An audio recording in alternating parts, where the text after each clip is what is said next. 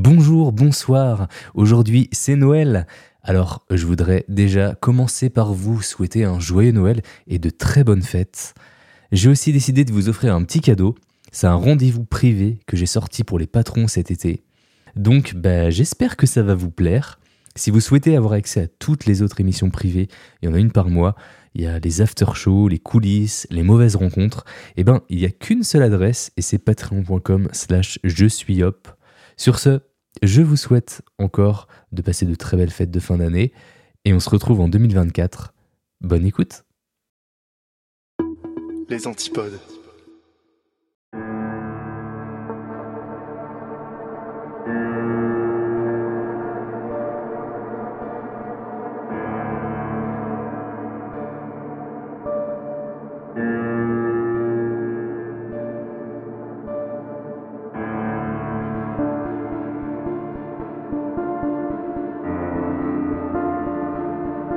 Bonsoir, je suis Yop et je vous souhaite la bienvenue pour ce nouvel épisode privé. Un épisode privé rien que pour vous, chers patrons. Alors, je vous le dis tout de suite, il y a certains épisodes que l'on peut écouter en faisant la vaisselle, en x1,5 ou en x2, et on arrive à les suivre tranquillement. Il y a d'autres épisodes où il faut s'accrocher et cet épisode est l'un d'entre eux. Je vous conseille de rester bien concentré parce qu'il y a beaucoup de parties prenantes et surtout beaucoup de rebondissements, tous aussi fous les uns que les autres. D'ailleurs, je me suis permis de changer certains noms dans l'affaire euh, pour une meilleure compréhension parce qu'il y avait plusieurs homonymes et que ça compliquait encore plus le récit. Euh, c'est une histoire qui s'est passée en Chine c'est une histoire vraiment invraisemblable. Elle s'est passée il y a dix ans environ. Et je pense que si on avait voulu en faire un film, on n'aurait pas réussi à faire un scénario aussi complet. Je vais essayer de vous résumer cette affaire en une vingtaine de minutes. Et euh, pour ça, je me suis basé euh, sur le travail d'un réditeur qui a fait toutes les recherches. J'ai mis le lien vers son poste en commentaire si l'envie vous tente d'aller voir, parce que le travail a été gigantesque.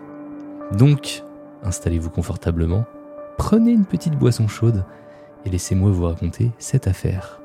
Vous êtes prêts? Alors c'est parti.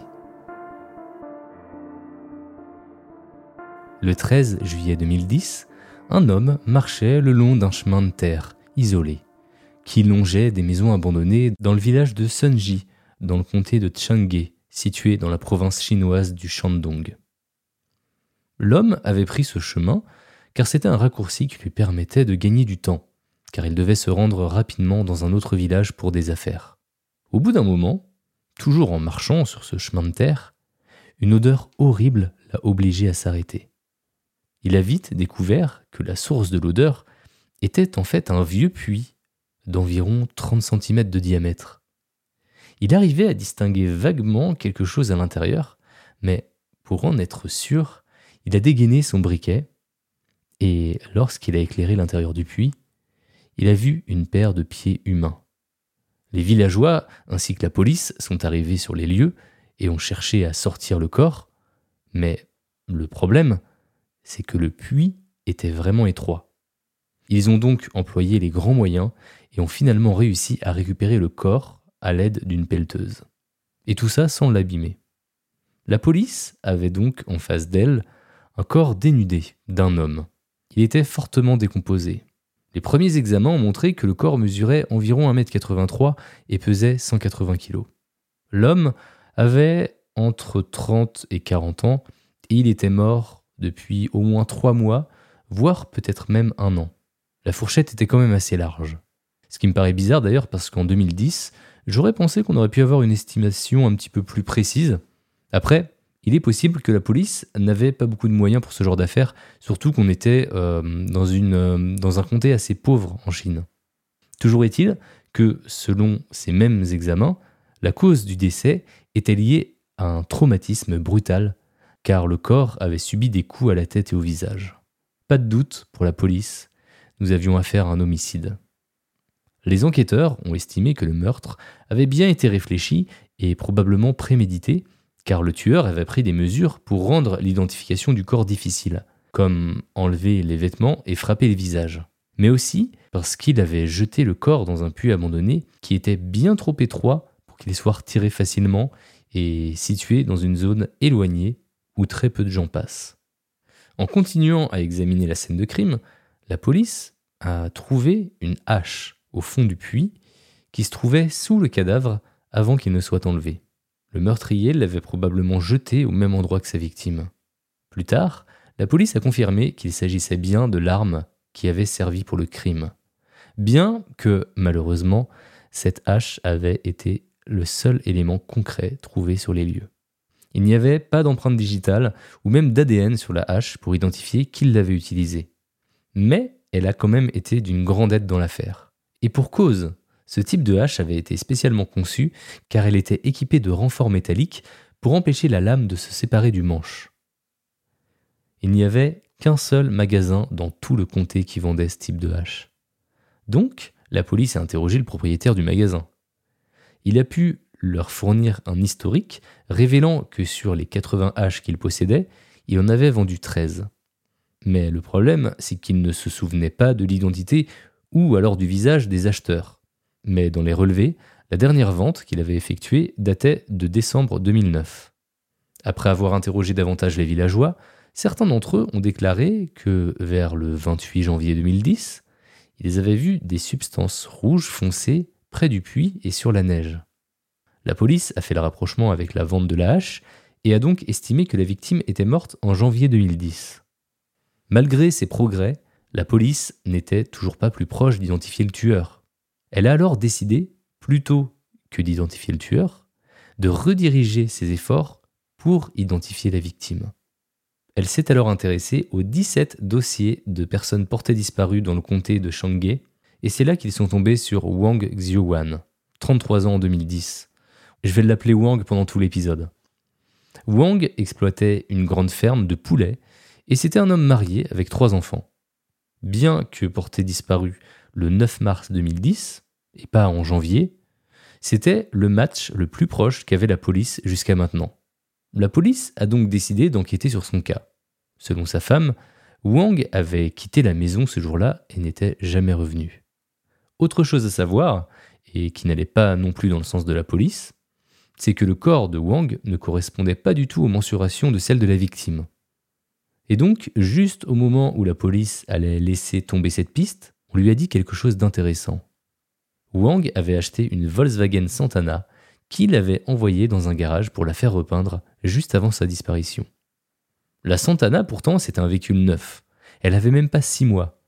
Et pourtant, il voulait dépenser beaucoup d'argent pour la repeindre complètement.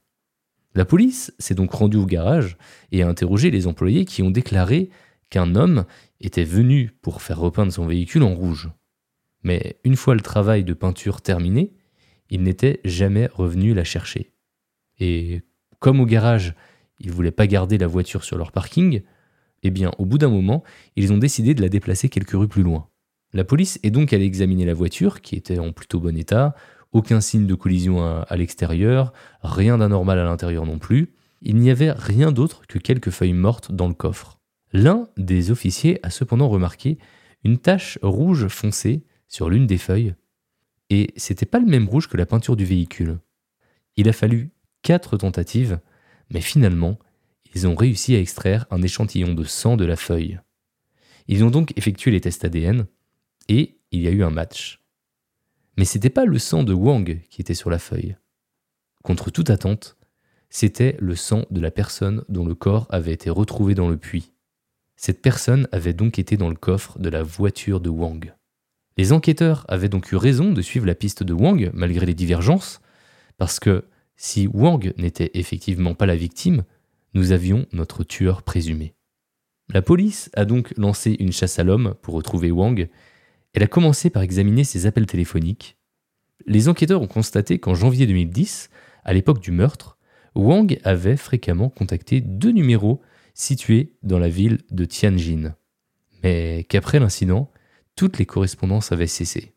Ils ont donc contacté la police de Tianjin pour retrouver l'identité des personnes derrière ces numéros, qui pourraient très bien être les complices de Wang.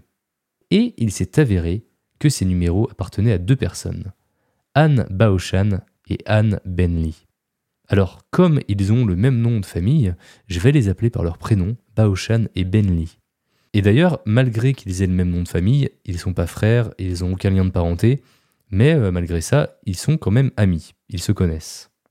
La police s'est d'abord rendue chez Baoshan, qui se trouvait effectivement chez lui. Il leur a expliqué que Benly est un bon ami et euh, qu'ils s'étaient tous les deux rendus dans la province de Shandong pour travailler pour Wang mais il a nié avoir participé à un quelconque crime. Par contre, quand la police était allée voir Ben Lee, il n'était pas chez lui, et il ne s'est pas présenté non plus lorsque la police l'a assigné à comparaître. Au départ, les enquêteurs ont pensé qu'il s'était enfui avec Wang, mais la famille de Ben Lee a rapporté qu'il avait disparu et qu'il n'était jamais rentré à la maison depuis son départ avec Bao Shan pour Shandong. Il n'a pas cherché à revenir une seule fois, ni même ne les a contactés pour la fête du printemps chinois. Mais c'est pas tout. Ben Lee mesurait 1m83 et avait 32 ans. Il était plutôt costaud, et la dernière fois que sa famille l'avait vu, c'était le 24 janvier 2010. Et si c'était Ben Lee qui était à l'intérieur du puits? La police a donc fait des tests ADN à partir des prélèvements sur sa famille, et les résultats ont été sans appel. La police en avait la confirmation. C'était bien Anne Benly qui avait été tuée et déposée à l'intérieur du puits. Si on résume le cheminement de la police pour trouver la victime, elle a cherché dans les personnes disparues et elle est tombée sur Wang un peu par hasard. Il ne correspondait pas physiquement, mais les dates matchaient à peu près à deux mois près et il y avait une affaire louche de voiture repeinte. Ils ont pensé que c'était peut-être lui le tueur et en cherchant ses complices, ils ont en fait trouvé la victime. Donc en fait, quand on y pense, bah, c'était assez ironique parce que la police retrouvait à chaque fois l'inverse de ce qu'elle cherchait. Mais en fait, euh, ça ne l'empêchait pas d'avancer, quoi. Elle avançait quand même dans son enquête. Donc, en ayant toutes ces informations en main, la police est immédiatement allée chercher Baoshan pour l'interroger le 29 juillet. Parce qu'elle trouvait quand même très curieux qu'il ne semblait pas être très inquiet pour son bon ami. Je le dis entre guillemets parce que c'est lui qui le disait que c'était son bon ami. Et en plus de ça, il ne l'a pas signalé disparu euh, alors qu'il s'était rendu dans une autre province avec lui et qu'il était rentré seul. Baoshan a nié en bloc les accusations et a simplement déclaré que Benli était allé travailler ailleurs plutôt que de revenir.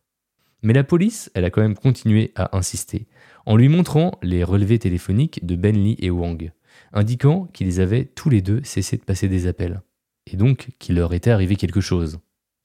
Il a alors rapidement craqué et a avoué mais ces aveux n'ont fait que compliquer davantage l'affaire, comme si elle n'était pas déjà assez.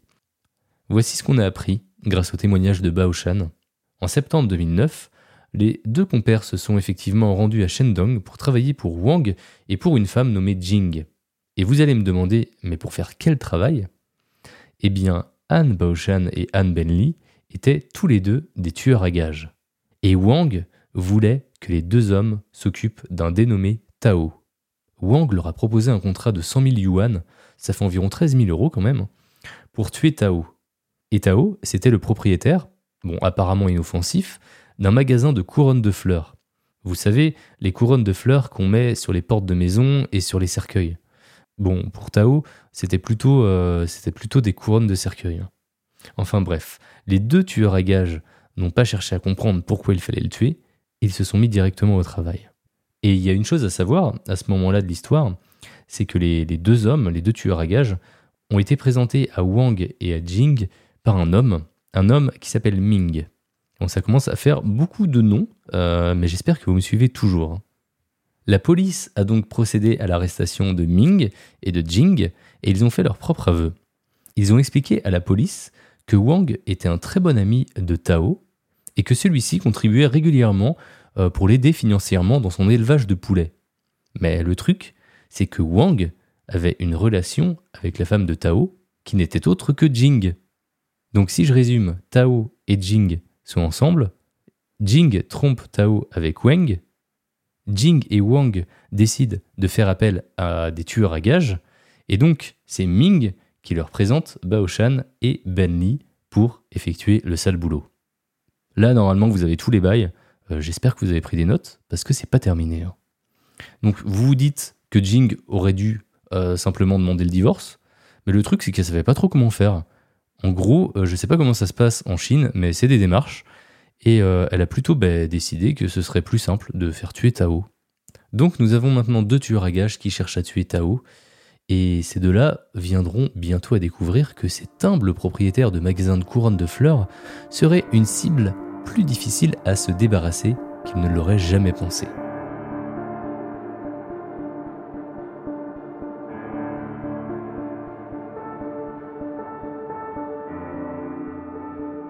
Leur premier plan, c'était simplement de le renverser en voiture, mais le parking sur lequel sa voiture était garée n'était pas pratique, il était trop petit, trop près du bord de la route, et du coup, ils n'avaient pas beaucoup d'espace pour percuter Tao. Et pour compliquer davantage les choses, Tao avait rapidement découvert qu'il était suivi, et donc il faisait en sorte de toujours être dans des lieux publics. Ce qui signifiait que les deux tueurs à gages ne pouvaient pas le renverser ou lui tirer dessus, ou même lui donner des coups avec la hache qu'il possédait. Comme il n'avançait pas aussi vite que prévu, Jing a commencé à les aider. Effectivement, comme c'était l'épouse de Tao, elle pouvait les informer secrètement des allées et venues de son mari. En octobre 2009, les deux collègues ont fabriqué une bombe et l'ont chargée furtivement dans la voiture de Tao.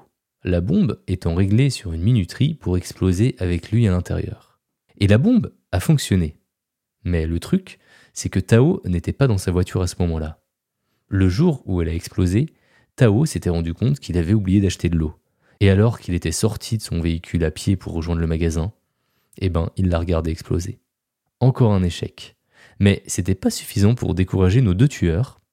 Ils ont décidé de retenter le coup de la bombe, mais cette fois, ce serait avec une bombe enclenchée à distance. En novembre 2009, ils ont placé cette nouvelle bombe dans la voiture de Tao. Mais celui-ci l'a découvert avant même qu'il n'ait pu l'enclencher. À un moment donné, Baoshan et Ben Li ont voulu le confronter directement pour l'attaquer avec leur hache, mais ils n'ont pas réussi à le trouver. Il faut dire que depuis le dernier incident, Tao était sur ses gardes, d'autant plus qu'il n'avait personne pour le protéger. Il a parlé à sa sœur de ce qu'il vivait, en lui demandant s'il avait pu offenser quelqu'un, ou s'il avait peut-être des rivaux commerciaux. Est-ce qu'il pouvait y avoir une mafia de la couronne de fleurs? Mais même en cherchant bien, Tao ne voyait pas qui pourrait avoir autant de haine envers lui. Sa sœur lui a suggéré d'appeler la police. Mais il ne l'a finalement pas fait, car finalement, il n'avait jamais été blessé et il n'y avait aucune preuve réelle d'un crime contre lui. Alors pour qu'il dise ça, j'imagine que les bombes n'avaient pas été retrouvées, parce qu'une voiture qui explose, ça me semble pas mal pourtant comme preuve. Bon après, je connais pas vraiment le système judiciaire en Chine, euh, ni la police. Euh, peut-être que là-bas on l'appelle euh, qu'en cas d'extrême urgence, j'en sais rien. toujours est-il que Tao a décidé de ne pas l'appeler et de continuer sa vie mais par contre en faisant extrêmement attention.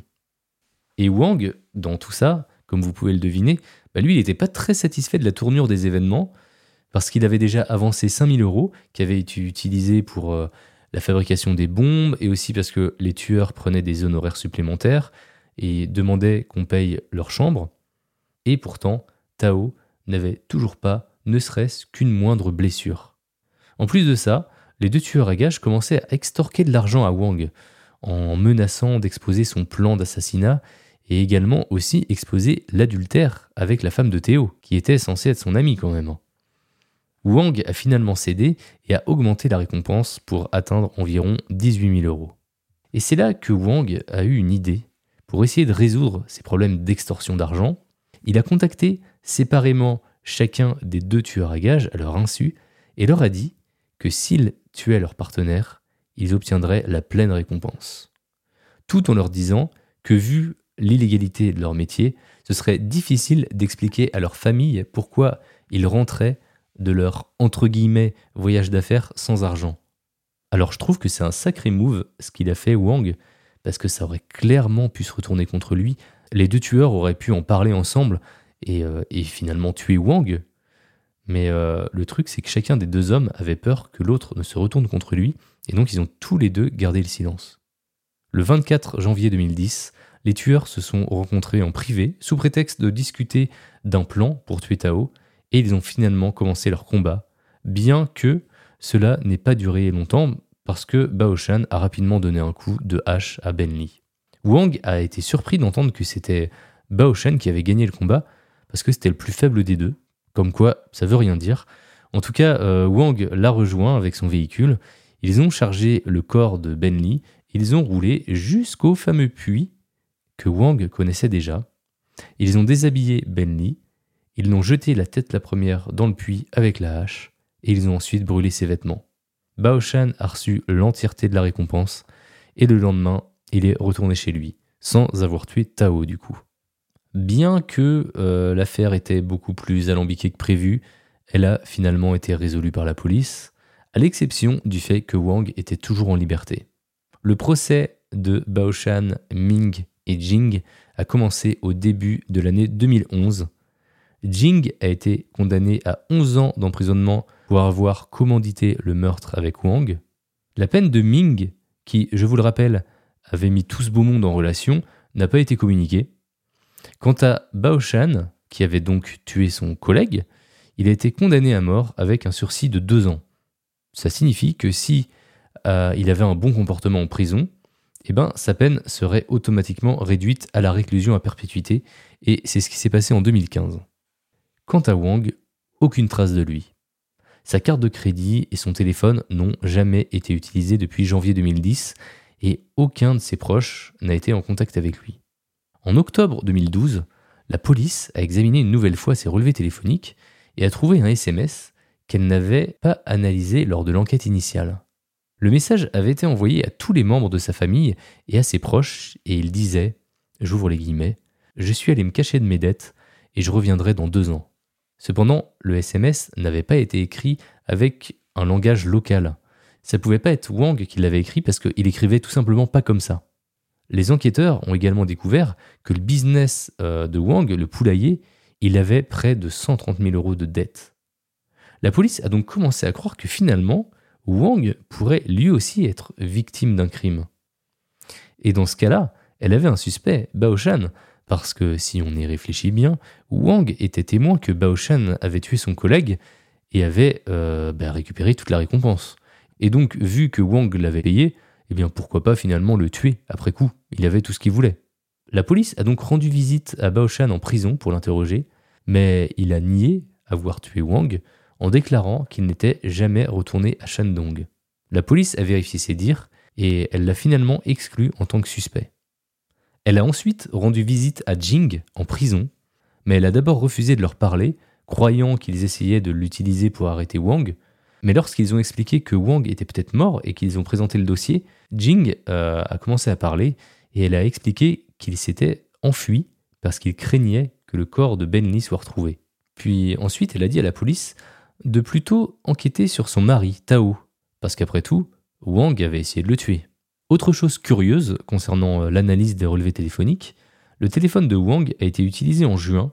La personne euh, qui était en possession du téléphone s'appelait Sun Mumu, mais en raison de son physique et de sa stature beaucoup plus petite que celle de Wang, la police a décidé de ne pas aller l'interroger, elle a plutôt préféré s'intéresser à Tao.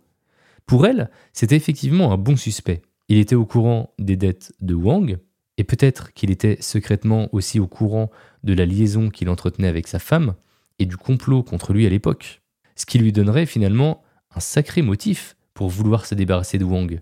Alors pourquoi pas l'interroger finalement? Et c'est ce que la police a fait mais il a nié toute implication. Par contre, il a dit quelque chose qui a trigger les enquêteurs. J'ouvre les guillemets. Sa façon de tuer était si stupide. Quelle idée d'aller jeter le corps là-bas. Si c'était moi, je l'aurais plutôt brûlé pour que vous ne puissiez jamais le retrouver. Alors comme je vous l'ai dit, ses propos ont mis un petit euh, drapeau rouge sur la tête de Tao et ça a fait de lui le suspect numéro 1 dans l'enquête. Tao était propriétaire d'un magasin de couronnes de fleurs mais il s'occupait également de plusieurs autres affaires dans le village, telles que euh, tout ce qui était cérémonie funéraire, le traitement des certificats de décès, et, wait for it, aussi de la crémation des corps. Mais le truc, c'est que pour incinérer un cadavre en Chine, eh ben, vous devez respecter des directives strictes. Un hôpital doit délivrer un certificat de décès, le comité du village doit émettre une demande pertinente, et s'il s'agit d'un décès suspect, la police doit également l'approuver. Tous les corps incinérés dans le village ont respecté ces procédures. Et donc la police a décidé de vérifier euh, les comtés et les villes des alentours pour s'assurer que c'était le cas partout. et ils ont découvert quelque chose de bizarre dans le salon funéraire de Laoling.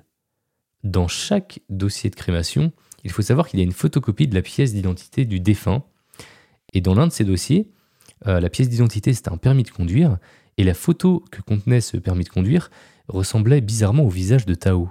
Ils ont vérifié les empreintes qui étaient dans le dossier, et elles appartenaient aussi à Tao. Et pourtant, c'était pas Tao qui avait été incinéré. Tao, il était toujours vivant. Hein. La police a remarqué quelque chose d'étrange en comparant les dossiers, car un autre nom est apparu deux fois. Il avait d'abord été incinéré en 2008 à la maison funéraire du comté de Changge, le 12 novembre 2009, puis une deuxième fois à Laoling en 2010. Il semblerait donc qu'une même personne aurait été incinérée deux fois, ce qui n'est euh, normalement pas possible. Et donc ce serait plutôt peut-être une pratique qui aurait été utilisée pour dissimuler l'incinération du corps de Wang. À ce moment-là, la police était complètement déconcertée par la tournure que prenaient les événements. Elle était en train d'enquêter sur la victime pour le meurtre du suspect. C'est assez fou quand même quand on y pense. Hein. Mais le problème, c'est qu'elle avait toujours pas assez d'éléments pour arrêter Tao, car elle ne pouvait pas prouver que Wang était bel et bien mort déjà, et que malgré les documents falsifiés, elle ne pouvait pas non plus expliquer comment Tao aurait contourné la réglementation. Les enquêteurs ont donc continué leurs investigations et ils sont remontés jusqu'au témoignage du propriétaire d'un magasin de pièces automobiles qui a déclaré que le 9 mars 2010, la voiture de Tao est tombée en panne et qu'il a été appelé pour aider. Quand il est arrivé sur les lieux, il y avait deux personnes dans le véhicule. La deuxième personne, c'était Wang. Ce qui signifie que Tao a été la dernière personne à avoir vu Wang en vie. La police a donc supposé que le meurtre avait eu lieu juste après, dans le salon funéraire. Mais le problème, c'est que cette information, elle l'a eue qu'en fin d'année 2012 et que le bail euh, que possédait Tao sur le bâtiment qui était utilisé pour le salon funéraire, il avait expiré en octobre 2010. Et entre-temps, eh bien, ce bâtiment, il a connu plusieurs propriétaires, des rénovations, ce qui signifie qu'a priori, il n'y avait plus aucune preuve là-bas. En tout cas, c'est ce qu'il pensait. Parce qu'il faut savoir que Tao possédait un grand canapé qui était dans, le salon funéraire, mais que lorsque le bâtiment a changé de propriétaire, Tao a insisté pour qu'il le porte lui-même, pour le déménager, en insistant sur le fait qu'il était lourd. La police a fait une nouvelle visite à la prison pour interroger Jing, qui a dit qu'un jour, elle a découvert que le canapé avait disparu et que Tao avait déclaré qu'il était sale. Et donc il l'avait simplement jeté. Alors, faut savoir que même si euh, Tao n'était pas vraiment pauvre, eh ben c'est pas dans les coutumes euh, de jeter ce genre de choses dans cette région, parce qu'on est quand même sur une région assez pauvre en Chine. Et donc euh, on est plutôt du genre à nettoyer, à réutiliser, on jette pas les choses. La police a cherché ce canapé, elle l'a facilement retrouvé. Bah, il était toujours dans la maison de Tao, donc j'imagine qu'il était dans, une cave ou quelque chose comme ça, parce que bah, il n'était pas, pas dans la pièce principale où il aurait dû être. Ils ont nettoyé la poussière, et ils ont commencé à l'examiner, et ils n'ont rien trouvé. Alors ils ont commencé à le démonter pour, euh, pour chercher d'autres preuves, et là, jackpot. Les enquêteurs ont découvert des traces de sang séché et ils en ont extrait des échantillons d'ADN avec les résultats confirmant que le sang appartenait bien à Wang. La police a également retrouvé le permis de conduire dont je parlais un petit peu plus tôt, et, euh, donc euh, là on a appris qu'on avait bien affaire à une personne réelle et que Tao avait volé son identité. Avec tous ces nouveaux éléments, Tao a été arrêté et il a avoué.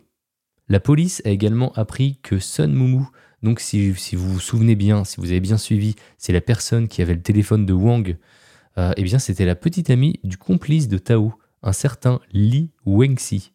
Et donc selon les aveux de Tao, il se disputait souvent avec sa femme, Jing, et il y a eu la fois de trop, où Jing s'est enfuie et elle n'est pas revenue tout de suite.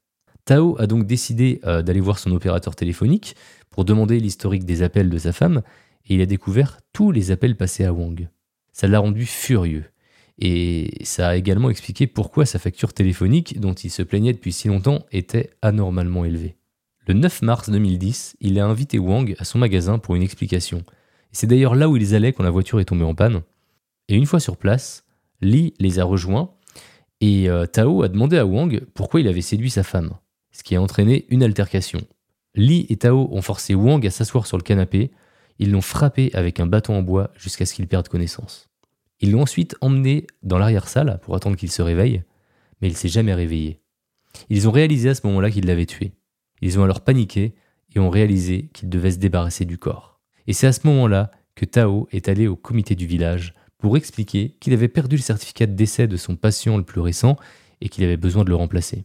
Il a donc reçu un certificat vierge qu'il a ensuite rempli avec les informations de cet homme et ils se sont rendus à Laoling avec le corps de Wang.